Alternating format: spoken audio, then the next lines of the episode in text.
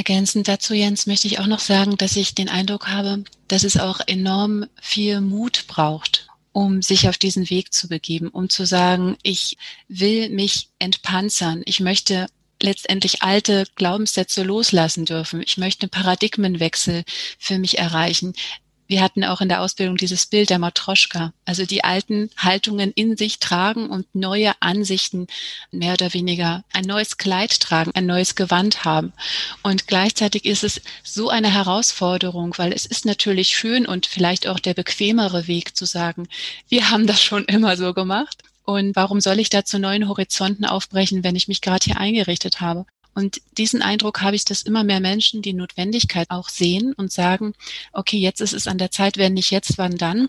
Jetzt packe ich mal mein Bündel und mache mich auf den Weg und schau mal, auch wenn das noch unbekannt ist, wo ich ankomme, ich setze mich in Bewegung.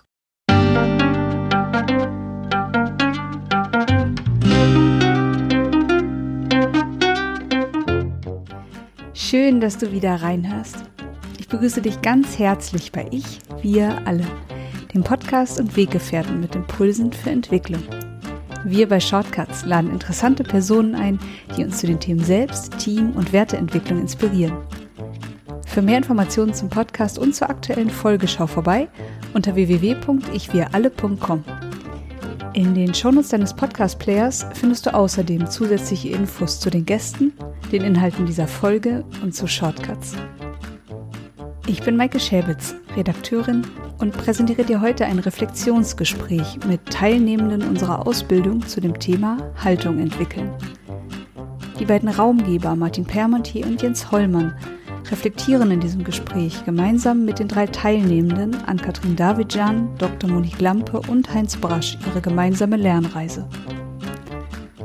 Bevor das Gespräch beginnt, noch ein kurzer Hinweis zu unseren Angeboten. Auf ichwiralle.com slash Angebote findest du unsere aktuellen Workshops und Ausbildungen zu den Themen Selbst, Team und Werteentwicklung. Und jetzt wünsche ich dir ganz viel Inspiration und Freude beim Hören. Audio ab.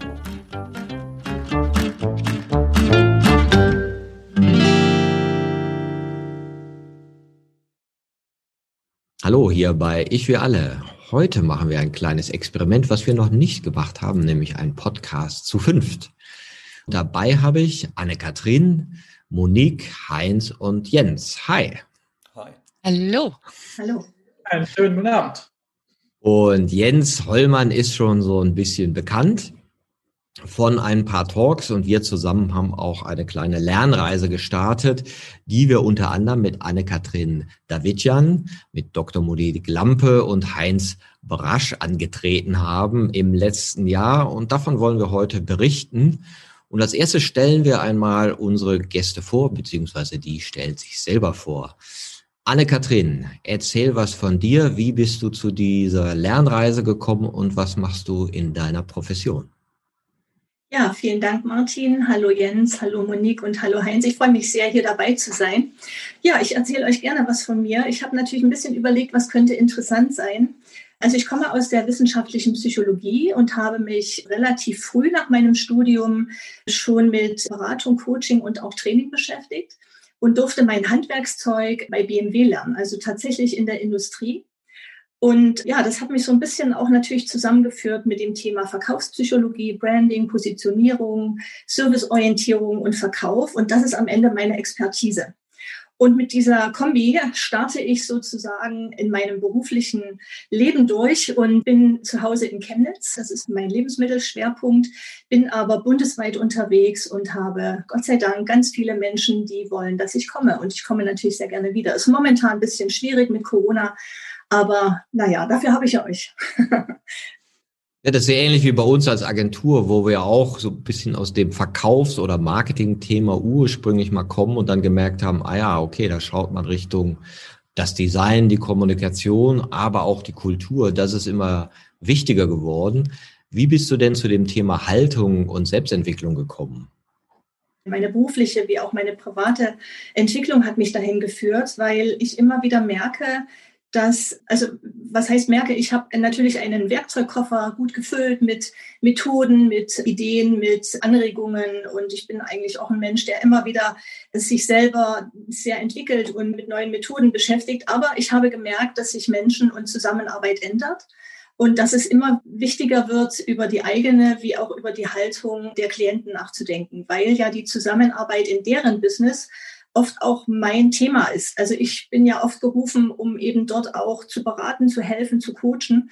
Da ist eben das Thema Haltung unglaublich wichtig geworden. Ja, vielen Dank. Monique, wie bist du zu der Lernreise gekommen und was ist dein beruflicher Hintergrund? Ich fange mal mit deiner zweiten Frage an. Ich bin Teil des Moderatio-Teams. Wir moderieren alles außer Selbstgespräche und designen verschiedenste Veranstaltungskonzepte, vom Teamworkshop bis hin zum Strategie-Meeting. Und auch richtig große Events gehören dazu, vor allen Dingen dann, wenn die Menschen da drin wirklich auch die Ärmel hochkrempeln. Und alles, was wir da selber tun, vermitteln wir auch. Also man kann bei uns halt Moderation noch lernen und das macht unglaublich viel Spaß, das, was man selber tut, auch zu vermitteln. Und ich lerne da jedes Mal auch unglaublich viel von den Teilnehmenden. Und wie ich zu dieser Ausbildung gekommen bin, ich habe tatsächlich nach einem Buch gesucht von dem Herrn Fischer, die neue gewaltfreie Kommunikation. Dieses Buch wollte ich mir eigentlich anschaffen oder habe ich mir dann auch angeschafft und dann wurde mir gleich empfohlen, auch das Buch von dir, Martin, zu bestellen. Und da habe ich mir gedacht, ja, Titel klingt interessant. Das ist auch mein Thema als Kulturtante. Also mit Organisationskultur bin ich auch schon ein paar Jahre unterwegs. Da guckst du doch mal rein. Ja, und das war dann so über den Sommer meine Lektüre. Und zack, du hast es ja auch ganz clever gemacht. Ja, so man kann ja gar nicht umhin, dass man dann auf den letzten Seiten nicht auf Shortcuts und eure ganzen Angebote hingewiesen wird. Ja, dann war ich schon dabei, sah ich mir quasi selbst über die Schulter, wie ich das Anmeldeformular ausfüllte. Und so bin ich jetzt dabei und freue mich immer noch sehr über diese Entscheidung. Wir sind sozusagen eine Algorithmusbekanntschaft. Richtig, das kann man so sagen. Wenn Sie dieses Buch kaufen, könnten Sie auch das schön genau. finden. Ja. Das, was ich auch interessant finde, was du gesagt hast, man kann auch wirklich das, was man jemand anderem beigebracht hat, das ist ja auch so mein Erlebnis und ist auch mein Empfinden bei dieser gemeinsamen Lernreise, dass ich auch unglaublich viel mit euch und durch euch gelernt habe, weil wir ja alle irgendwie aus einem ähnlichen Feld kommen, ja, und alle einen sehr, sehr großen Erfahrungsschatz mitgebracht haben. Und wahrscheinlich, wenn du sagst, ihr moderiert alles außer Selbstgespräche, dann ist diese Ausbildung oder Lernreise zusammen ja genau das. Da lernst du ja dann deine innere Welt und deine inneren Gespräche besser zu moderieren, ne? nämlich in Form deiner Haltung. Ja. Genau, Martin, das ist genau diese Ausbildung schließt genau diese Lücke. Quasi danach kannst du dann auch Selbstgespräche moderieren. Was mich dann immer direkt zu Michael Bord bringt und seinem Buch Die Kunst, sich selber auszuhalten. Bin ich großer Fan von. Ein kleines Büchlein kann man sich gerne anhören. Weil das ist ja der ultimative Weg in die innere Freiheit, zu erkennen, dass die innere Welt gestaltbar ist und gleichzeitig da auch in der Moderation dieser inneren Welt oder der Selbstgespräche, wie du sagst, eben die Erweiterung der Haltung möglich ist und damit auch vielleicht ein bisschen mehr innere Freiheit. Heinz, was machst du beruflich und was zieht dich an, an der Idee von innerer Freiheit oder Selbstentwicklung? Ja, ich versuche erstmal, glaube ich, meinem Herzen zu folgen und wie auch viele andere bei uns auch im Kurs, glaube ich, dass wir keine wirklichen, ja, wir lassen uns Impulse geben, wir sind offen dafür und tatsächlich habe ich mich immer durch die Impulse auch treiben lassen und bin dann halt über die Kreativität zur Technik, in die Prozesse, gekommen, habe dann gesehen, dass Menschen miteinander arbeiten und habe dann halt irgendwann gesagt, okay, da treffen sich Menschen, die tolle Sachen machen zusammen, aber oft ist da irgendwas, was die Leute daran hindert, diese Sachen auf die Straße zu bringen und irgendwie auf, ja, zu realisieren. Und ich bin aktuell als Agile Coach tätig. Das heißt, die Prozesse, da kommt die Technik halt durch, da kommt die Kreativität durch, die ganzen Prozesse und Analytik halt rein. Und ich helfe den Companies und Unternehmen und vor allen Dingen auch den Menschen dabei, sich halt wirklich dann ja, situationsgerecht zu entwickeln, wenn ich den Auftrag dazu habe, natürlich vorausgesetzt als Coach. Und ich bin halt tatsächlich an eine Grenze gestoßen bei mir. Also es ist wirklich so gewesen, dass ich vor zwei Jahren ein Problem hatte. Ich kam einfach nicht mehr weiter, weil es hat sich nicht mehr bewegt, es, es war stuck und dann habe ich von diesem Growth Mindset und Fixed Mindset oder Closed Mindset gehört und habe dann recherchiert, angefangen, habe gedacht, na, das ist mir aber zu binär. Und dann, ah, dann gab es dann irgendwann ein Kontinuum, was mir dann auch aufgefallen ist. Und tatsächlich über die Google-Suche bin ich auf deine Bilder in dem Buch gestoßen. und ich bin ja ein visueller Mensch auch. Und dann habe ich halt mehr oder weniger das Buch bestellt und war halt tatsächlich auch hin und weg, weil das, wie Monique das auch so schön gesagt hat, das ergänzt die Lücke in meinem Verständnis warum sich manchmal Sachen nicht bewegen. Ja, und ich die Ausbildung mitgemacht, weil ich bin wieder stuck gewesen, ich bin wieder hängen geblieben an einem Punkt und habe gesagt, okay, ich gehe mal auf die Webseite. Vielleicht unterrichtet der Martin ja irgendwas oder vielleicht gibt es da ja irgendwelche Kurse. Und dann habe ich dich eine Woche vor dem Kurs auch angerufen und habe halt gesagt, ey, hast du noch einen Platz für mich frei, kann ich mitmachen? Und dann hast du gesagt, klar, you're welcome. Und dann so bin ich halt dazugekommen. Und das war eine super coole Entscheidung und ich bin sehr glücklich, dass ich das äh, mitmachen kann und darf und äh, ja, bereichert. Ja, ich bin ja auch total froh, dass du dabei bist. Zum einen, weil du einen mega Praxisbezug hast als Agile Coach, weil du auch genau diese Arbeit kennst aus vielen Unternehmen und nicht nur einem, ja, sondern du kennst diese Problemstellung und hast dadurch immer ganz tolle praktischen Input und kennst auch die ganzen agilen Tools und bist, glaube ich, der große Lehrmeister in unserer Lerngruppe, alles Mögliche da anzuwenden, ja. Was ist denn so der Praxisbezug, den du gefunden hast als Agile Coach mit so einem Modell wie das der sechs Haltungen?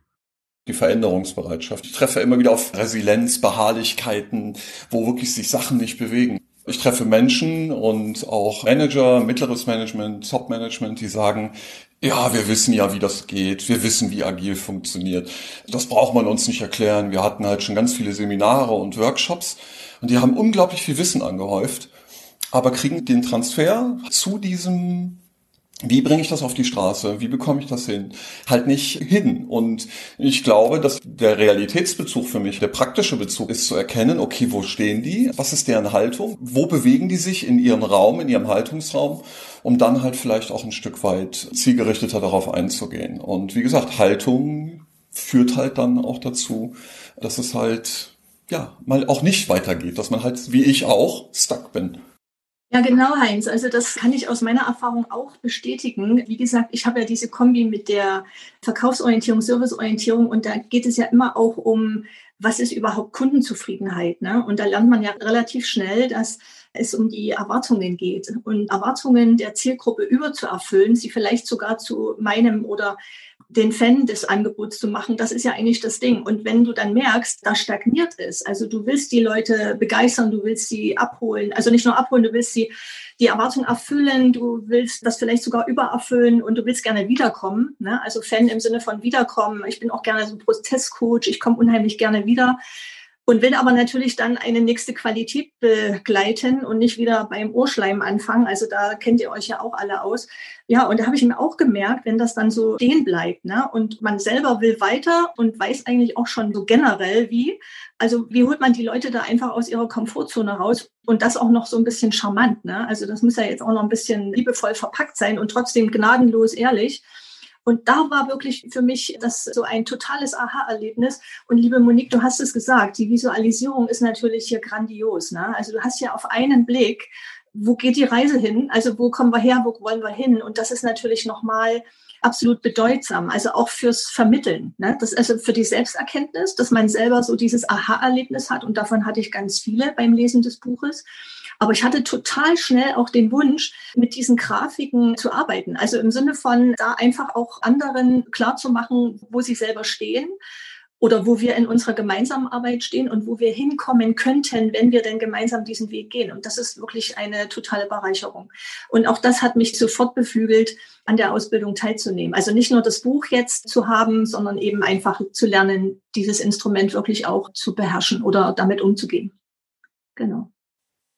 Ja, danke. Das ist ja für Jens und mich, die wir die Ausbildung zusammen ja auch konzipiert haben, eine große Herausforderung gewesen. Also diese, wie kriege ich Wissen ins Sein, ja, ohne normativ zu sein und ohne jetzt so besserwisserig daherzukommen, ihr solltet alle so sein, weil das haben wir uns so ausgedacht, dass das besser ist. Und diesen Aspekt, den Heinz ja auch so genannt hat, diese Freiwilligkeit, ja, das heißt, Entwicklung von Haltung oder Selbstentwicklung ist natürlich eine freiwillige Sache und eher ein Angebot als jetzt eine Forderung, ja. Und das ist uns ganz wichtig, dass das auch so gesehen wird. Und da bin ich auch ganz froh, mit Jens jemanden an der Seite zu haben, der da ein gutes Gespür für hat. Also was ich an der Stelle sehr spannend finde, auch schon aus dem, was ihr an der eigenen Biografie mit reinbringt, auch Erlebnissen, das ist im Grunde genommen diese Trennung, die es lange gab zwischen Selbstentwicklung, Teamentwicklung und Organisationsentwicklung, im Grunde genommen in diesen einzelnen Feldern nicht die Lösung mehr liegen können, sondern durch das Zusammenwirken der verschiedenen Felder, durch die wir ja auch mit euch in der Ausbildung navigieren, dass die Dinge sich ganz anders an Brücken anbieten, als man das in der Trennung häufig vorher gesehen hat. Dann hat man als Organisationsentwickler was gemacht oder als Selbstentwicklung oder als Teamentwicklung. Aber im Grunde genommen interagieren ja auch in der Praxis, in dem, was man tatsächlich gemeinsam bewirken will, diese Felder immer miteinander. Die sind ja gar nicht trennbar. Man hat aber diese Trennung häufig gelebt und man merkt jetzt mehr und mehr bei der Komplexität, dass diese Trennung sich auflöst und dass es dafür aber etwas braucht, wie man sie auch gegenseitig durchdringt. Und das ist einfach auch, um das ganz persönlich zu sagen, eine große Freude für mich und auch für Martin, dass wir merken, dass ihr Interesse habt, die Dinge wirklich zu durchdringen in diesen verschiedenen Feldern, die gar nicht so stark trennbar sind. Und das ist eben der Punkt, wo wir merken, dass das Brückenbauen viel wichtiger ist, als praktisch nur in einem Silo, in einem Feld zu stehen, da super vertieft was zu machen, aber den Transfer dann leider nicht hinzukriegen, weil es eben nicht so isoliert in der Welt letztlich stattfindet. Ja, ich habe eine ganz kleine Ergänzung noch dazu, lieber Jens. Das wollte ich vorhin schon sagen. Ich finde auch euer Zusammenspiel grandios. Also ihr bekommt das wirklich wunderbar hin, die Freude zum einen, das hast du gerade angesprochen, rüberzubringen, also die Freude an dem Instrument oder an dem Inhalt. Aber es ist auch eine wunderbare Zusammenarbeit zwischen euch beiden, zwischen dir, Martin, und dir, Jens. Und es gelingt, glaube ich, sehr gut, uns alle in diese Thematik mitzunehmen. Das nochmal an der Stelle. Um vielleicht mit Moniques Worten zu sprechen, liebe Monique, du verzeihst mir, wenn ich dein Bild verwende, aber ich liebe dieses Bild. Du machst die Türe so ein bisschen auf und dahinter ist ein gigantisches Universum und das noch dazu mit Freude verkauft. Also ganz herzlichen Dank dafür.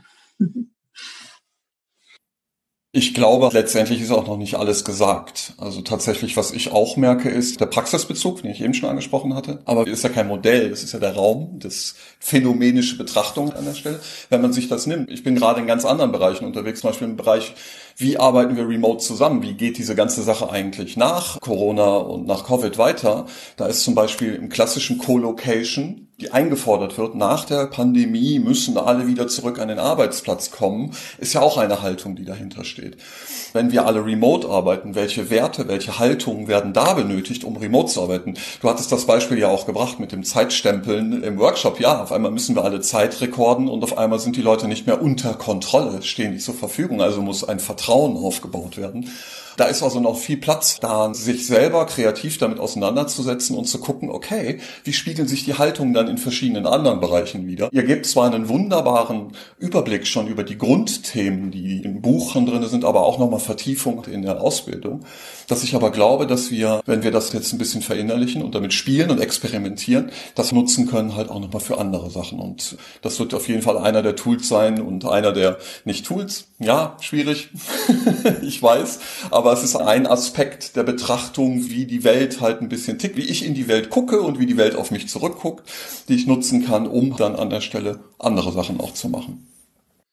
Wir haben ja versucht, bisher in der Ausbildung immer viel Raum zu lassen, auch für die Selbstarbeit, also die mit euch selbst, aber auch mit den Peer Groups gemacht habt.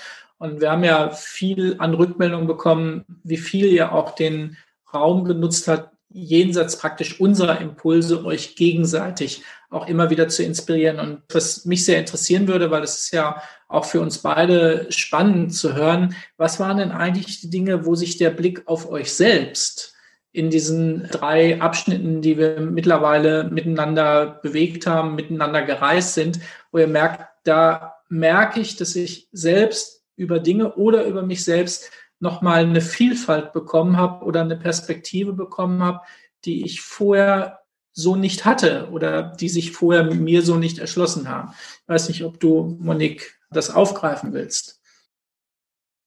Sehr gern, Jens. Ihr habt ja da wirklich immer wieder sehr wertvolle Haltepunkte uns angeboten und bei mir persönlich nochmal nachzuspüren, war es so dieser Aspekt der Beschäftigung mit den eigenen Bedingtheiten, der für mich persönlich nochmal so ein Eye-Opener war. Zum einen, weil ich festgestellt habe, oh hoppala, da habe ich ja mit den eigentlich fremden Menschen in meiner Bodygroup ganz schön viel Schnittmengen. Also sind ja ähnliche Dinge, durch die wir uns determiniert fühlen. Das war für mich total erstaunlich. Ich habe sowieso überlegt, wann bin ich denn überhaupt schon mal nach meinen Bedingtheiten gefragt worden? Was heißt das Wort Bedingtheit überhaupt? Sich damit auseinanderzusetzen war für mich sehr wertvoll und weil es erklärt auch noch mal so vieles und es ermöglicht mir persönlich auch, mich da hinein zu entspannen, zu sagen, ich kann das viel besser annehmen, weil ich es jetzt besser verstehe, weshalb das bei mir so ist. Das ist also meine Prägung. Daher kommt es. Ich habe mir das nicht selbst ausgedacht. Ein Stück weit was Entspannendes, so wie auch das Modell der Haltung etwas Entspannendes hat, wenn man weiß, hey, es ist ein Kontinuum. Du kannst in einem Tag durch alle Haltungen fließen. Und was du vorhin noch sagtest, Jens, früher gab es eben diese Aufteilung der Mensch macht es sich leicht, Komplexität reduzieren. Ich mache Schubladen, schreibe was drauf und dann passt es so für mich.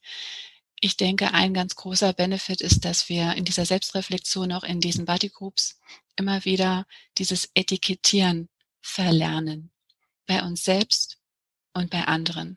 Und das ist für mich der größte Benefit. Ja, liebe Monique, ich würde das gerne aufgreifen. Ich habe mir ja am Anfang über die Zusammenarbeit mit euch, also mit den äh, Teilnehmern des Kurses, die man ja auch am Anfang noch nicht kannte, eigentlich überhaupt gar keine Gedanken gemacht. Also ich habe mir gedacht, also wer so ein Buch schreibt, der verkauft wahrscheinlich mit der Ausbildung auch keine Mogelpackung. Das wird irgendwie schon passen. Und die Teilnehmer, die werden irgendwie wahrscheinlich auch schon in einer gewissen Reife sein, sich darauf einzulassen. Also das war so meine Grundannahme.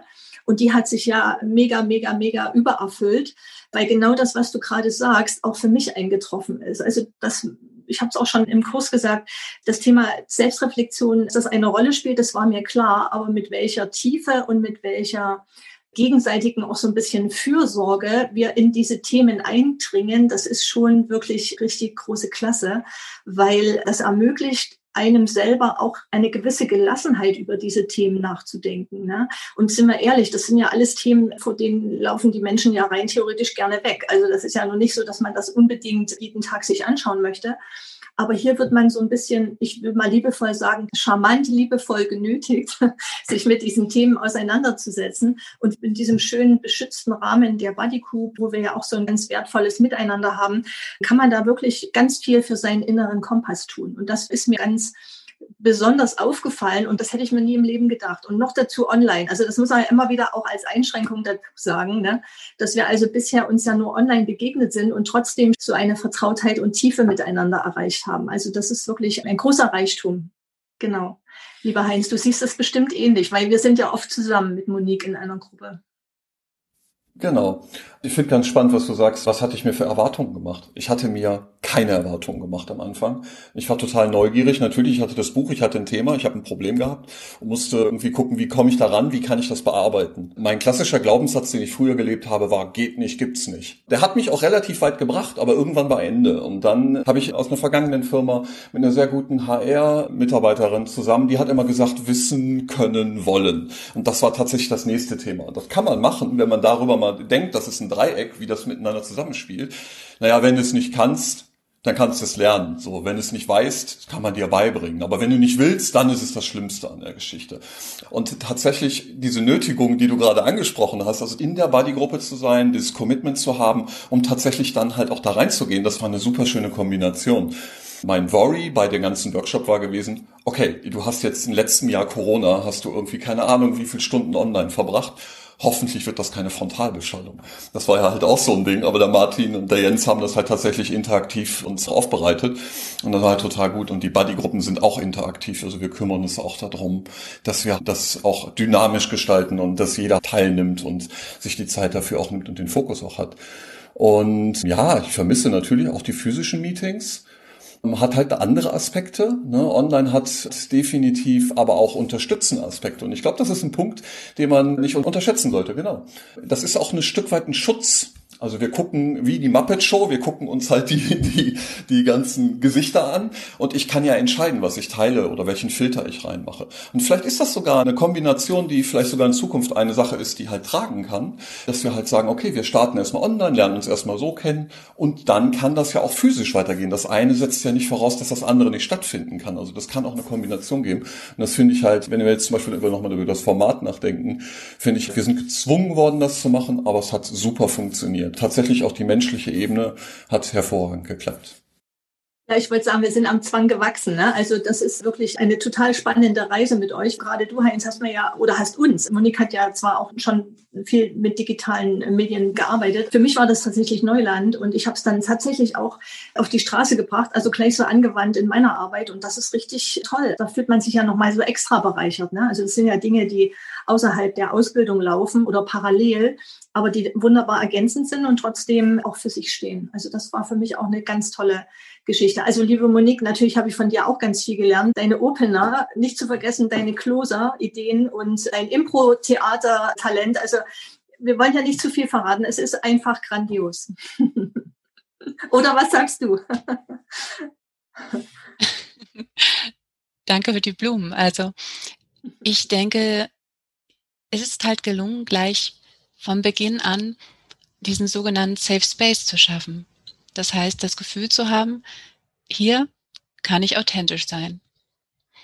Und für mich persönlich kann ich sagen, wenn ich so eingeladen werde, in dieser Form, dann kriegt ihr auch die komplette Monique zu sehen. und was ich auch noch sagen muss, ich war und bin immer noch beeindruckt von der Bereitschaft, innerhalb der Gruppe Wissen zu teilen. Also das ist ja geradezu ein Übersprudeln an Erfahrungsaustausch. Und das ist ganz, ganz kostbar, dass das möglich ist in der Gruppe. Und das hat sich nochmal aus einer eigenen Energie generiert. Ich weiß auch nicht, Martin und Jens, wie ihr das gesehen habt oder wie ihr gedacht habt, wie die Gruppe sich wohl entwickeln würde, ob ihr mit dieser Dynamik gerechnet habt oder ob ihr es so gewohnt seid und sagt, also sobald wir irgendwo auftauchen, geht das sowieso ab wie eine Rakete. Naja, das, was du ansprichst und auch Ann-Kathrin gesagt hat, zu dem Thema Safe Spaces, den kann man ja nicht machen. Den konnte weder Martin noch ich machen, sondern wir konnten dazu einladen, zu sagen, wir können Rahmen anbieten und ihr habt diesen Rahmen voll und ganz genutzt für euch, um in diesem Rahmen tatsächlich Dinge auszutauschen, die man nicht mit jedem austauschen möchte, wo man nicht mit jedem ins Gespräch kommen möchte, weil man sich eben nicht sicher fühlt. Und diese Art von Mustern, wo ihr gerade schildert, dass die euch quasi die Erlaubnis gegeben haben, oder besser gesagt, ihr habt euch selbst die Erlaubnis gegeben, weil ihr den Rahmen gespürt habt, der hat einfach Themen losgetreten oder Themen freigelegt, die man eben nicht erzwingen kann, sondern zu denen man nur einladen kann. Und das führt mich im Grunde auch nochmal zu einer Frage. Ich weiß nicht, ob ihr dazu was sagen könnt. Habt ihr aus diesen Erfahrungen dieses sicheren Raumes etwas in eurer Arbeit verändert, um den Menschen, die ihr begleitet, um den Menschen, mit denen ihr zusammen seid in der Beratung, im Coaching, im Agile-Bereich, wo ihr merkt, dieser sichere Raum ist auch ein Teil von eurer Arbeit, die ihr macht? Ich weiß nicht, ob ihr da eine Perspektive zu habt. Ann-Kathrin, ich sehe schon, dass das scheinbar ein Thema ist, was sich auch bewegt über die Ausbildung hinaus in den Transfer. Ich liebe es, sehr authentisch zu arbeiten und immer auch so ein bisschen, ja, so forsch, so liebevoll forsch die Dinge anzusprechen, auszusprechen. Aber ich habe also bisher schon häufig auch, also jetzt gar nicht so sehr in der Arbeitssituation, aber in der Begegnungssituation, auch vielleicht mit Berufskollegen, ganz oft auch so ein bisschen dieses Statusdenken gespürt im Vorhinein. Und das hat mich dann immer ein bisschen, naja gut, man lässt sich darauf ein oder man erträgt es vielleicht. Also was heißt einlassen? Ne? Ich würde das jetzt nicht mitspielen, aber man erträgt es, man nimmt es so hin und dann ist es eben so. Ich habe das immer als so schade und unnötig erachtet, weil dann entstanden auch manchmal Konkurrenzsituationen Situationen völlig überflüssig aus meiner Sicht, weil die Erde ist rund, es gibt genug zu tun für alle und wenn wir alle so ein bisschen zusammenstehen, deswegen gefällt mir ja auch das Motto so, ich, wir alle, das ist so eigentlich auch so meins. Ne? Also ich liebe das Wir. Die starken Ichs machen ein starkes Wir. Davon bin ich absolut überzeugt. Und das war immer so meine Devise in der Arbeit wie auch im Umgang mit Kollegen. Und diese unnötige Konkurrenzsituation, Statusdenken und so, das fand ich immer sehr unnötig. Und ich fand hier als ganz wunderbare Basis dass es eben nicht so ist oder nicht so war und dass man sich aufeinander sofort einlassen konnte. Und das ist auch etwas, wo ich mich so bestätigt fühle und was mir jetzt nochmal richtig Kraft gibt, dabei zu bleiben. Ne? Also bei diesem Wir-Gedanken zu bleiben, den ich ja vorab schon hatte, weil ich mich einfach bestärkt fühle in diesem Denken und in diesem Anspruch. Und ich glaube, das strahlt dann sicherlich auch nach außen aus, weil das Feedback von außen heißt dann immer, wenn sie kommen, sie lassen nicht mehr locker. und das ist, glaube ich, auch was Gutes, weil das macht ja die Welt am Ende auch ein bisschen besser, wenn wir alle da dranbleiben und der Wir-Gedanke eigentlich das Ziel ist. Ne? War für mich genau das Richtige. Ich bin ja schon ein bisschen länger in diesem äh, Teamarbeit, Entwicklungsarbeit unterwegs im Arbeitskontext. Und ich habe in meinem letzten Position war ich halt auch als Teamlead für über 24 Leute zuständig. Und das war tatsächlich immer ein Thema, dieser Safe Space. Und vor allen Dingen, das ist vielleicht noch, wo ich ein bisschen relativieren möchte. Wir treffen uns natürlich alle mit einem gemeinsamen Gedanken und auch einer gemeinsamen Intention. Das ist natürlich dann unter Umständen nochmal ein anderes Ding, wenn man wirklich verschiedene Leute hat. Leute, die nicht dran teilnehmen wollen, zum Beispiel. Ein gutes Team ist freiwillig entstanden und ist ja nicht zusammengepresst wie ein Diamant und dann ist das toll, sondern das muss ja auch wachsen, was wir ja auch in der Ausbildung jetzt in dem letzten Modul ja auch jetzt angeguckt haben mit den Teamentwicklungen und den Haltungen, die da durchlaufen werden. Und tatsächlich diese Safe Spaces äh, sind fragil. Also das ist tatsächlich A, wenn die sich ändern, das heißt, wenn Menschen wechseln, vor allen Dingen auch, wenn zum Beispiel dann andere Machtstrukturen, das sind wir bei der Macht, Jens, wenn die Machtstrukturen dann halt dementsprechend da reinwirken unter Umständen und vielleicht halt auch Sachen dann wieder, andere Haltung von außen dann halt auch vielleicht dieses Erblühen dieses sicheren Raumes halt auch ein Stück weit behindern. Und ich finde, was ich sofort auch spannend fand, war, was du ja auch gesagt hast, wie schnell wir auf eine Ebene kommen, die so vertraulich ist. Also wie schnell wir diese Prozess der Teamentwicklung durchgelaufen sind. Und das war richtig gut. Und ich hatte ein schönes Beispiel, was ich in meiner letzten Scrum-Gruppe, die ich hatte, wo dann halt tatsächlich eine Dame zu mir kam und sagte, ja, Heinz, das ist ja total unglaublich. Ich habe das erste Mal in meinem Leben, dass ich einen Raum habe, wo mein Geschlecht keine Rolle spielt und wir einfach auf ganz normaler Ebene, auf Augenhöhe miteinander reden das zu bauen war richtig Arbeit. Das war nichts, was man mal eben so macht. Da hat das ganze Team dran gearbeitet und viele Einzelgespräche natürlich auch und viele Hilfen und Unterstützung und Reflexionen, um dahin zu kommen. Das ist in, sag ich mal, nicht gleich ausgerichteten Teams am Anfang erstmal ein bisschen schwierig. Monique? Ich bin ja als Moderatorin in ganz vielen unterschiedlichen Organisationskulturen unterwegs, in unterschiedlichen Kontexten und versuche immer vorher ein Gefühl dafür zu bekommen, wie sicher sind die Menschen hier. Also Stichwort psychologische Sicherheit. Und ich wünsche mir das auch so als Vision in der Moderation, dass es immer mehr gelingt, ein Gefühl dafür zu entwickeln, wie kann ich hier an dieser Stelle, da wo die Menschen gerade stehen, ein Angebot machen für einen sicheren Raum. Das ist manchmal schon eine ganz einfache Kommunikationsregel und manchmal ist es halt viel mehr. Und das Interessante ist, dass dann sich richtig beobachten kann, das geht übrigens online auch erstaunlicherweise, wie die Menschen sich auch schon körpersprachlich entspannen und das Gefühl haben, okay, puh, ich kann ausatmen, ich werde hier gehört, ich werde hier gesehen, mein Chef ist zwar anwesend und eigentlich kenne ich es so, dass der uns vielleicht unterbricht und zum Monologisieren tendiert. Aber jetzt und hier haben wir einen anderen Raum.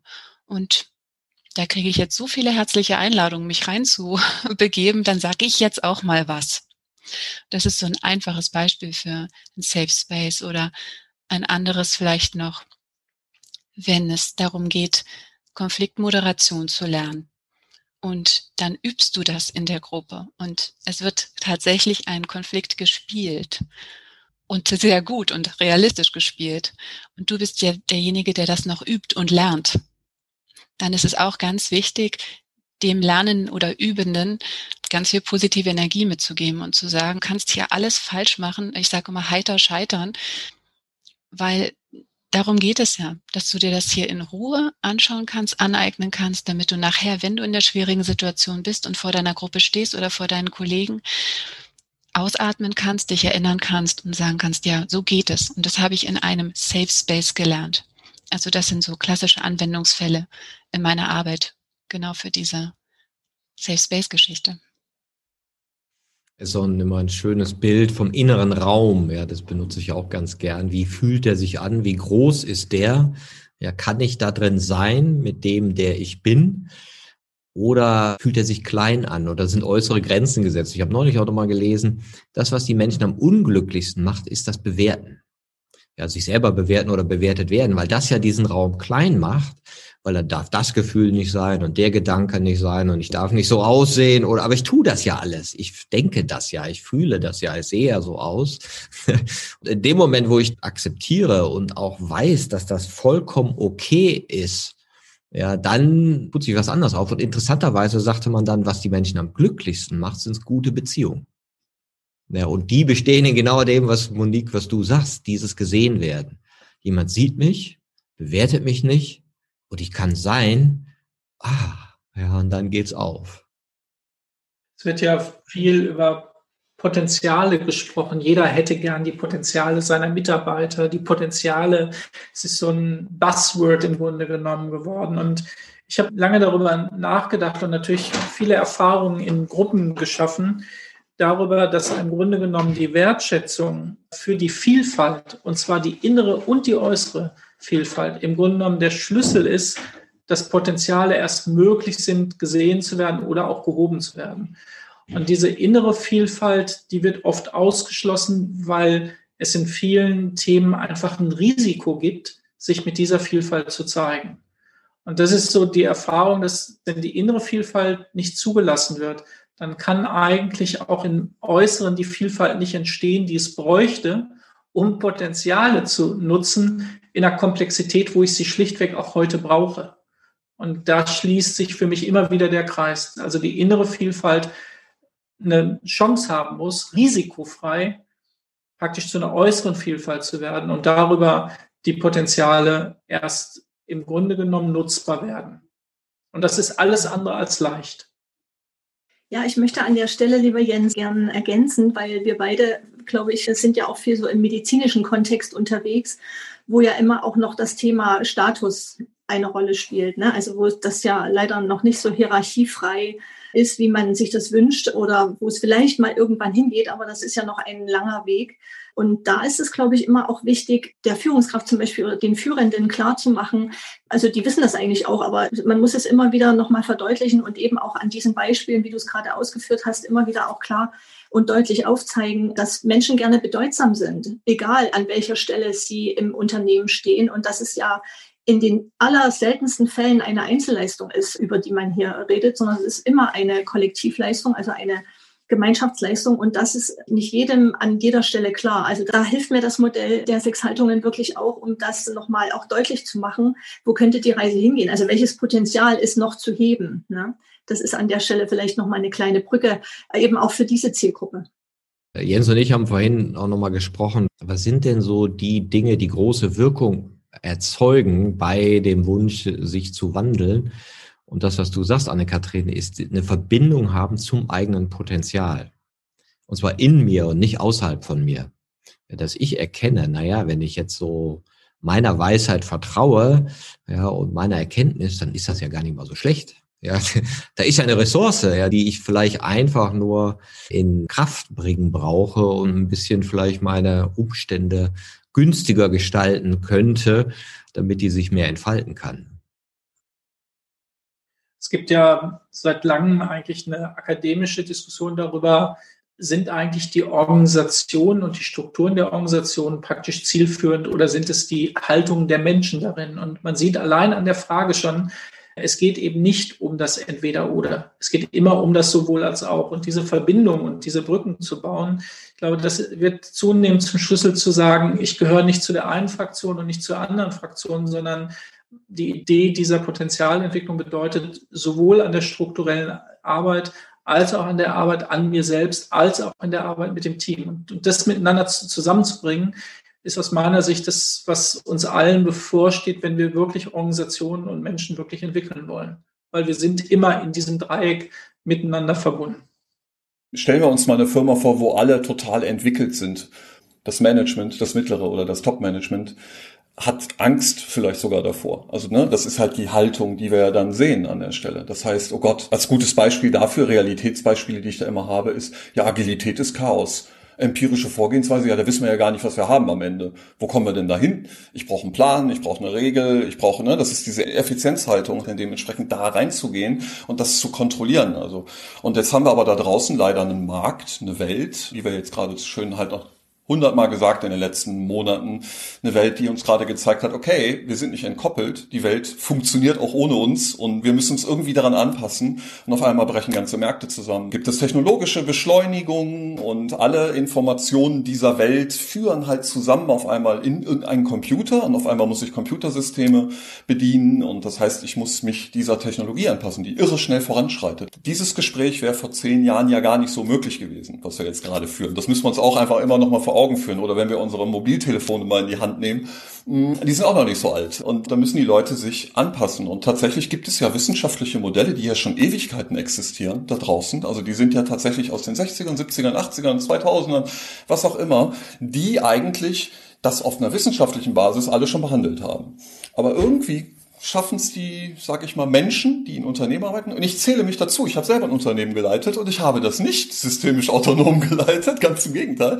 Ich habe agil irgendwann gearbeitet und habe die ersten Sachen eingeführt. Aber meine Haltung im Management war immer, vor allen Dingen auch meiner Kollegen, ich war nicht alleine im Management, war, wir haben das schon immer so gemacht, so machen wir das jetzt auch. So, und wie kriegt man das raus? Und heute sage ich dann, wenn mir jemand sagt, ja, das haben wir schon immer so gemacht, dann kann man halt nett irgendwie versuchen zu sagen, naja, vielleicht gibt es ja einen besseren Weg, dass es noch besser wird. Ne? Also dieses Ermutigen, vielleicht gibt es ja einen anderen Weg, der ja noch besser wird. An Kathrin. Ja, ich wollte sehr gerne, und du hast es jetzt bestätigt, lieber Heinz, noch was zu Jens sagen, dass diese Abhängigkeiten ja heute neu sind. Ne? Du hattest gerade, Heinz, gesagt, dass die Märkte sehr schnell reagieren, dass Kundenansprüche exorbitant schnell anders werden und logischerweise der Markt wiederum darauf reagieren muss und das wiederum auch seine Dominoeffekte in den jeweiligen Unternehmen natürlich mit sich zieht. Diese Abhängigkeiten oder diese Bedingtheiten sind natürlich ganz neu mit der Entwicklung des Zusammenarbeitens. Menschen können eben sehr schnell aussteigen, wenn ihnen diese Art von Abhängigkeit nicht gefällt. Und das ist ja meistens auch ein Coaching-Thema, dass dann Führungskräfte, Führende fragen, ja, was kann ich tun, um die Leute zu halten? Ne? Und das sind so Themen, die unheimlich spannend sind. Und dann muss man einfach über die neue Art des Führens oder die neue Art der Zusammenarbeit nachdenken und sich einfach öffnen. Also der Coach wie auch der Coachee, also der, der etwas von uns oder voneinander im Alltag lernen möchte. Was ich dazu noch sagen kann, ist tatsächlich, und wir wissen ja schon um viele Sachen, die kommen.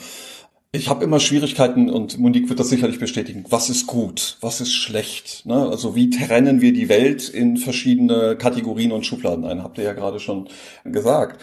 Aber wir wissen, dass wir zwei Sachen haben werden. Wir werden eine Generation von Menschen haben, von Mitarbeitern, die ein Management für Mitarbeiter haben, die im Jahre 2000 geboren sind. Das heißt, die waren acht Jahre alt, hatten ihr Handy. Die kennen keine Lochkarten. Die steigen direkt auf einem so hohen Level ein, dass die am Ende des Tages mit einem ganz anderen Weltbild reintreten werden. Die spannende Frage ist, mit welcher Haltung werden diese Jugendlichen nach ihrer Ausbildung in die Unternehmen einsteigen? Das ist ein massives Thema, was man auf ganz vielen Konferenzen auch gerade hört. Wie geht man damit um? Und vor allen Dingen, wenn man eine Generation hat, die kurz vor der Pensionierung steht. Ich mache jetzt ein Extrem auf, das ist natürlich nicht immer so. Das ist alles sehr differenziert. Und das andere Ding ist, wir haben eine Definition von gut. Jetzt kommt mein Idealist wir müssen den Planeten erhalten. So, am Ende des Tages haben wir das erste Mal ein wirkliches Ziel, wo wir sagen können, das ist gut. Wir sollten den Planeten nicht platt machen, weil wir haben sonst keinen Platz zu leben. Das ist die einzige kleine blaue Kugel, die wir kennen, auf der wir uns irgendwie bewegen können.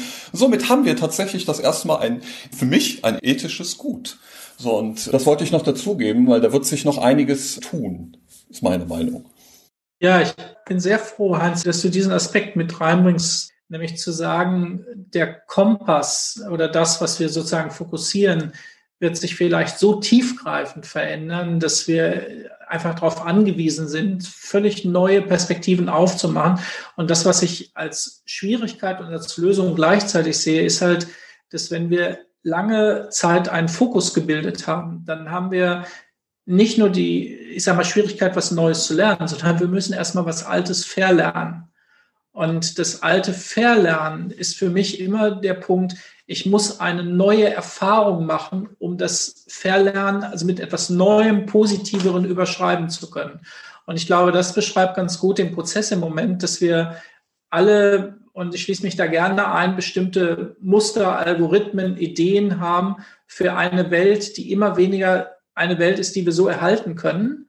Und das bedeutet aber, ich brauche positive Erlebnisse, um das, was ich auch anders machen kann, auch eine gute Möglichkeit ist, die sich gar nicht schlecht anfühlt, aber eben ganz anders ist. Diesen Gap sozusagen jetzt gemeinsam zu schreiben, empfinde ich auch als eine Chance und eine Aufgabe und auch etwas, wo wir uns selbst erweitern können, weil wir nämlich durch dieses neue Lernen und das Verlernen einfach auch selbst erweitern, weil das Alte geht ja nicht verloren. Es bleibt ja unsere Erfahrung. Wir kriegen aber was dazu. Also nochmal nicht das Entweder-Oder, sondern das sowohl als auch, das Erweitern und nicht das Entsorgen von Dingen, die früher mal wichtig waren, sondern ich nehme die mit und baue aber damit was Neues. Und das finde ich sehr spannend in dem Prozess. Und deshalb will ich das nochmal wirklich sagen. Diese Selbstentwicklung ist nicht nice to have. Sie ist ein Bestandteil dessen, um das, was da vor uns liegt, auch mit einer gewissen Sicherheit, mit einer inneren Sicherheit, bei aller äußeren Sicherheit gut navigieren zu können. Ergänzend dazu, Jens, möchte ich auch noch sagen, dass ich den Eindruck habe, dass es auch enorm viel Mut braucht, um sich auf diesen Weg zu begeben, um zu sagen, ich will mich entpanzern, ich möchte letztendlich alte Glaubenssätze loslassen dürfen, ich möchte einen Paradigmenwechsel für mich erreichen. Wir hatten auch in der Ausbildung dieses Bild der Matroschka, also die alten Haltungen in sich tragen und neue Ansichten mehr oder weniger ein neues Kleid tragen, ein neues Gewand haben. Und gleichzeitig ist es so eine Herausforderung, weil es ist natürlich schön und vielleicht auch der bequemere Weg zu sagen, wir haben das schon immer so gemacht. Und warum soll ich da zu neuen Horizonten aufbrechen, wenn ich mich gerade hier eingerichtet habe? Und diesen Eindruck habe ich, dass immer mehr Menschen die Notwendigkeit auch sehen und sagen, okay, jetzt ist es an der Zeit, wenn nicht jetzt, wann dann? Jetzt packe ich mal mein Bündel und mache mich auf den Weg und schau mal, auch wenn das noch unbekannt ist, wo ich ankomme, ich setze mich in Bewegung. Das ist auch etwas, was ich zurzeit ganz stark wahrnehme, was ich auch bewundere und worüber ich mich ehrlich gesagt freue, denn die Zeit dafür ist mehr als reif. Du sprichst das mit dem Mut an. Ich setze das mal nochmal in ein weiteres Bild. Vielleicht ist es sogar übermütig zu glauben, wir könnten so weitermachen wie bisher. Also das heißt, auf der einen Seite braucht es Mut, mit dem Neuen umzugehen. Aber es könnte auch so sein, dass die, die glauben, dass es so weitergeht, im Grunde schon im Übermut sind. Von daher kann es sein, dass diese, die sich wirklich mit diesem auch wahrnehmen, dass da etwas sehr anderes, grundlegend anderes im Moment sich entwickelt und wir sicherlich in 10 oder 20 Jahren auch in einem wirklich anderen Leben stehen, dass es eigentlich übermütig ist, das zu ignorieren und schlicht und ergreifend so weiterzumachen und zu hoffen, dass das irgendwie damit gehen könnte. Das Interessante ist, Heinz, du hast es ja auch gesagt, was sind eigentlich die Treiber ja, oder ist es die Angst, oh, das wird alles ganz schlimm und dann denkt man so, oder ist es das Wissen, so, so geht das. Und dann denkt man ja, okay, seit Anfang der 70er wissen wir irgendwie, dass die Ressourcen und Reserven nicht so groß sind, wie wir vielleicht annehmen. Das ist nicht unendlich.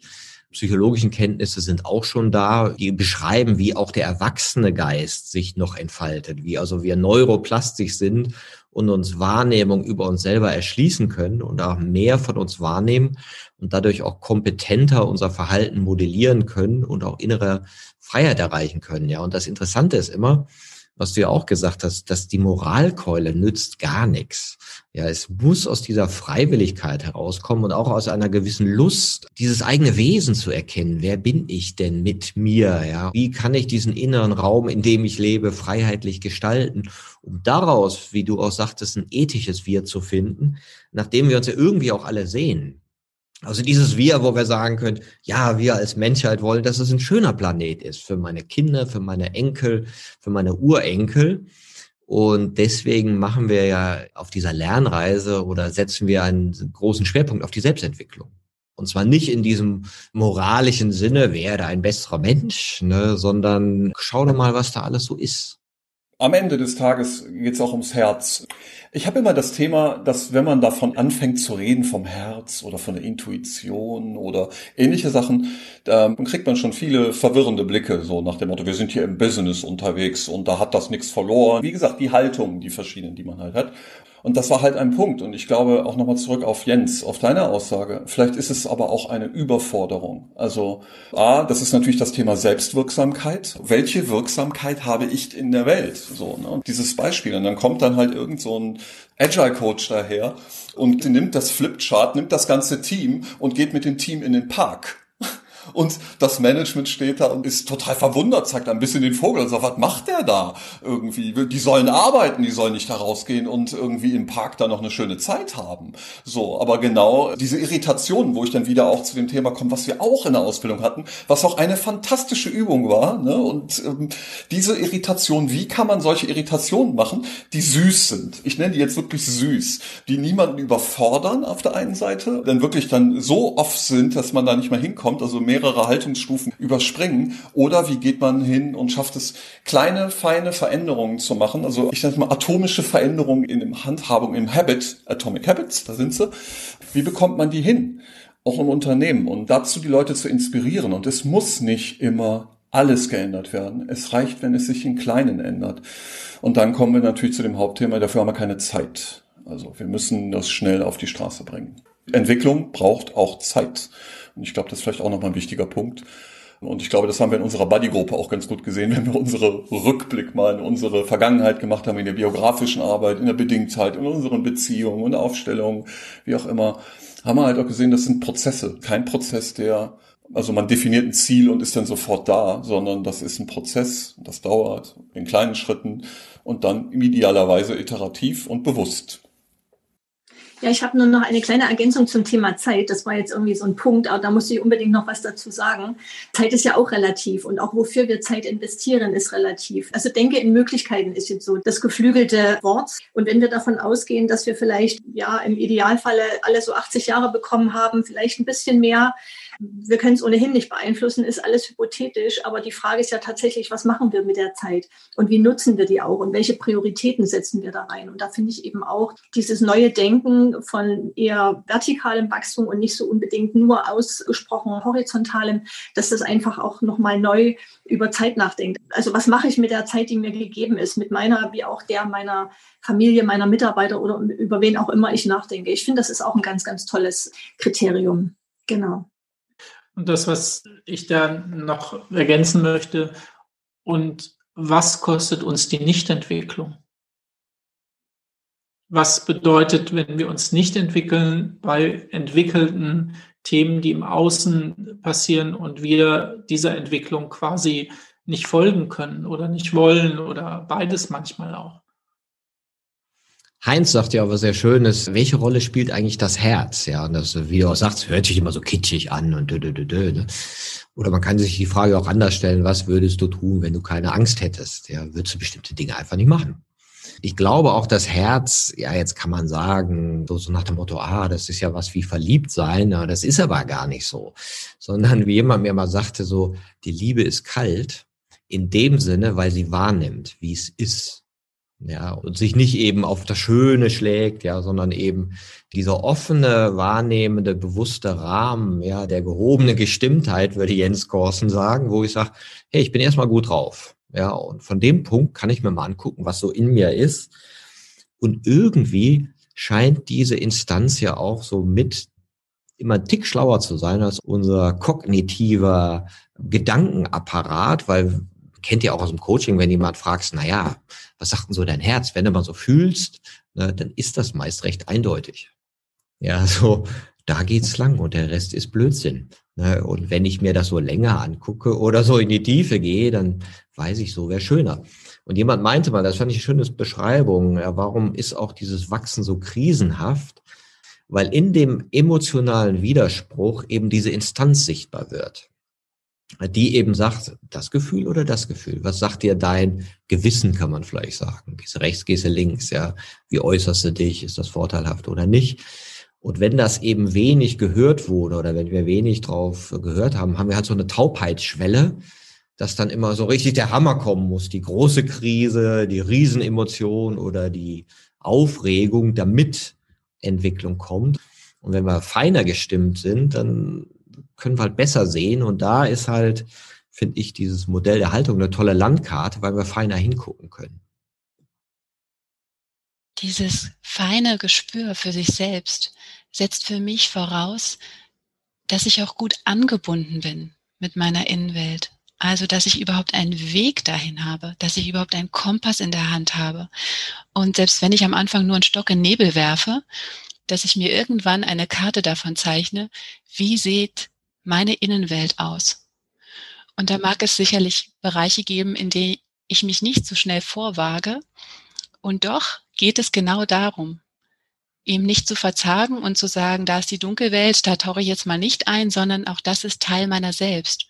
Und erst wenn ich da hm, mich hineinwage und wirklich mich auch so annehme, wie ich bin, mit all den Seiten, dann kann ich aus dieser Angebundenheit heraus auch anderen Menschen gegenüber ja in aufgeräumter Weise begegnen. Und ich glaube, dass genau dieser allererste Schritt, dieses Angebundensein, dass es da oft fehlt und dass wir eher die Tendenz haben zu sagen, also ich zeige dir jetzt mal, wie es geht und das sind deine Schattenseiten. Um, bei mir selbst würde ich gar nicht so genau hingucken, das habe ich schon alles ganz gut erforscht. Und da ist irgendwie so, so eine Sackgasse. Ja, also ich merke, wenn es wirklich so richtig ans Eingemachte geht, sage ich jetzt mal so platt, dann ist schon sehr, sehr große Ehrfurcht. Was begegnet mir eigentlich in der Stille mit mir selbst? Und ich glaube, dass es genau diese Arbeit ist, die es erst einmal braucht, um dann auch in einer guten Haltung anderen zu begegnen. Und das, was du beschreibst, ist zumindest aus meiner Erfahrung so, dass das Menschen spüren, mit denen man arbeitet. Menschen spüren, ohne dass man noch drei Zertifikate zeigt und sagt, was man für biografische Abschnitte hat. Die spüren den Raum, den du zur Verfügung stellen kannst, was in deinem Raum alles Platz hat, weil du diesen Raum selbst in dir hast und diesen Raum auch in dir überhaupt erstmal entdeckt hast. Und wenn du den in dir nicht entdeckt hast, wie willst du einem gegenüber diesen Raum zur Verfügung stellen? Also für mich ist das eben ein Teil auch unserer Profession, dass es eben ohne diesen Teil letztlich gar nicht geht. Es muss in dir selber brennen, was du anderen Menschen vermitteln möchtest. Und dasselbe gilt natürlich auch für die eigene innere Haltung. Wir strahlen aus, was wir zulassen oder was wir in anderen vielleicht entwickeln wollen und zulassen wollen, also im Sinne von begleitend zulassen wollen. Ich finde das wirklich ganz bemerkenswert.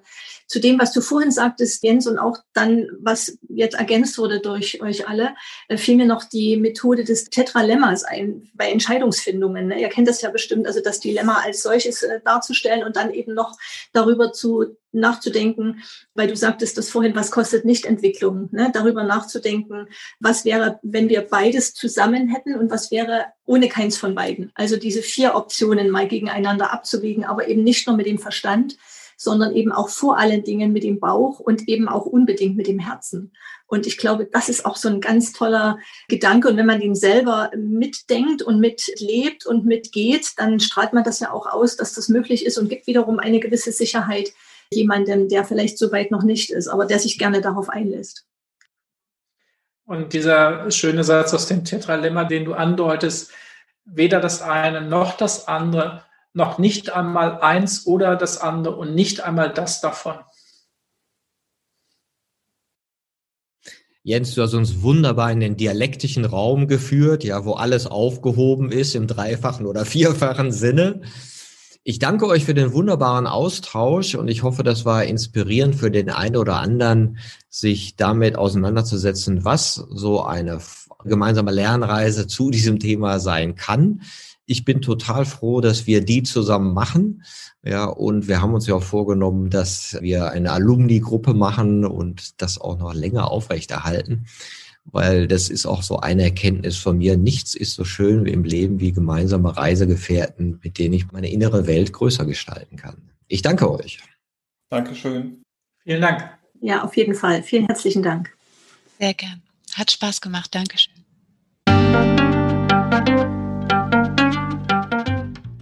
Das war eine Folge von Ich, wir alle, dem Podcast und Weggefährten mit Impulsen für Entwicklung. Wir bei Shortcuts begleiten und unterstützen Unternehmen bei der Entwicklung von zukunftsfähiger Führung, Kommunikation, Unternehmenskultur und Design.